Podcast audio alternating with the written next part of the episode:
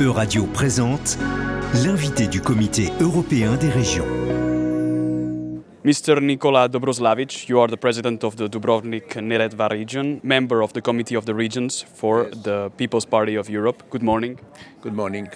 Uh, we were going to be discussing your work in this 151st plenary session of the Committee of the Regions as a rapporteur of the opinion towards a macro regional strategy in the Mediterranean.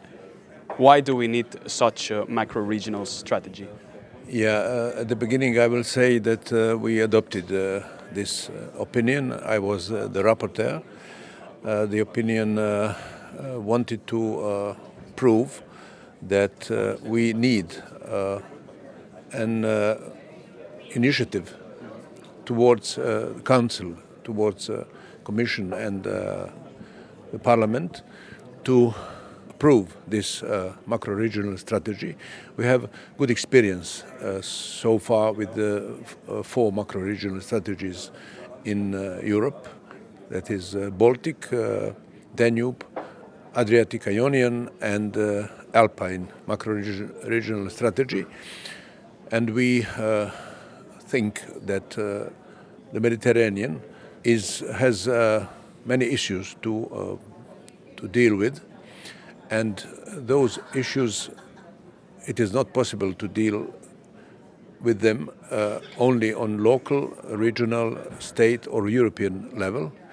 It is necessary to include all the territories, all the states, all uh, the regions uh, all over the Mediterranean, because uh, without such approach we will not solve those those problems and two of uh, the greatest problems in the Mediterranean, we quoted in the opinion, is uh, uh, climate change. it is proved that uh, Mediterranean area is warming uh, 20% faster than average of the world, and that uh, in 2040, 40, we will uh, uh, have uh, 2.2 uh, degrees higher temperature. What this would mean for the Mediterranean is is is clear. It it will uh, it will uh, result with with less uh, precipitation, uh, with uh, new new areas of deserts and and many many other other uh, problems. And the second. Uh, Second uh, reason is uh, pollution in the Mediterranean. Uh, only one data will will prove how how bad we have it now. Uh, Thirty thousand bottles, and in the Mediterranean every minute now. So it is uh, it is also on, on other in other areas too. So we have to, to diminish it, to stop it if possible, and uh, we can't do it without an, an action in which all are included. This initiative uh, came from uh, mostly from uh, Spanish, from Fran- French, and Italian regions, and uh, I was uh, appointed as rapporteur, and I coordinated this this text. So, at the moment, is there enough cooperation between Mediterranean countries? And if not, how should this cooperation work? Well, uh, we uh, we can say uh, the cooperation exists uh, exists in uh, between uh, those countries which are members of the, of the EU. Little less with the candidate states, but we need more and more efficient cooperation with the the other countries, uh, with North Africa, with with uh, Asia, with uh, Turkey, uh, uh, Israel, uh, Egypt, uh, Morocco, all all the countries that uh, are on the on the shores of the Mediterranean. How would this cooperation translate uh, institutionally? Are you willing to create a, a permanent structure? Is just uh, thematic works? Uh, we proposed uh, uh, likewise in, in other macro-regional strategies, in Danube, Baltic, uh, Adriatic Ionian and Alpine, General Assembly, a political body, then executive board, and uh, thematic uh, groups.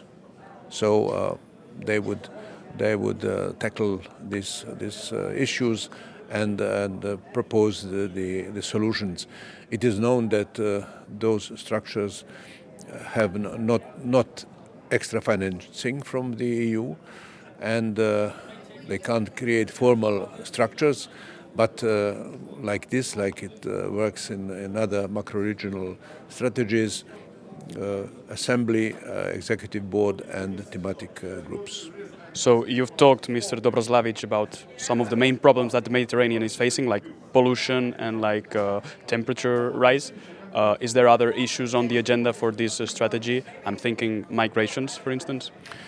Absolutely. I named only two problems which are very urgent and, and uh, very well uh, known to everyone.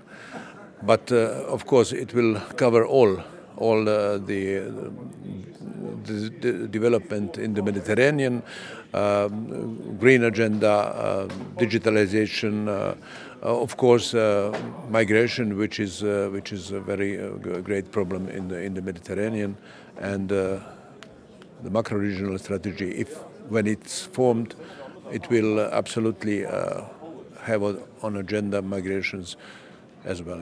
Um, so between uh, Mediterranean regions, there can be great disparities in terms of GDP per capita, in terms of development, or in terms of capacity to respond to some of these urgencies like uh, climate change. How should the EU intervene to, to tackle these disparities? Well, uh, EU has to uh, firstly uh, approve this this this kind of initiative, this kind of organization, and uh, to uh, to include, to try to include. We hope uh, uh, you you can't for force any any country to to get uh, to be member of of this. macro regional strategy, but we, we want, we think it's very important that all the countries come together and discuss the issues and find solutions. It will not be easy, we, we know that, but uh, we have to do something. We have to do first step and uh, include everyone, have a structure, and then we can hope for, for some uh, results. Just a very final question, Mr. Dobroslavic. One of the very particular uh, kind of regions that are in the Mediterranean is islands who face the same problems as other coastal regions, but maybe at another level. Should there be a specific approach, or how should they be approached by public policies? Yeah, uh, the problem of uh, islands uh, was represented in, in the opinion. Uh, we uh, discussed a lot of, of, of uh, the position of islands and included in the text of the opinion it is clearly said that, as you ask in your question, islands are in special position and special attention should be uh, given to, to islands because we uh, are in same, uh, so to say, problems. But islands have always, always uh, even harder to, to, to solve those problems than the mainland. Mr. Nikola Dobroslavic, thank you very much for being with us in this uh, Committee of the Regions plenary session. Thank you very much. Thank you for your interest. C'était l'invité de la rédaction de Radio. Retrouvez dès maintenant les podcasts de la rédaction sur euradio.fr.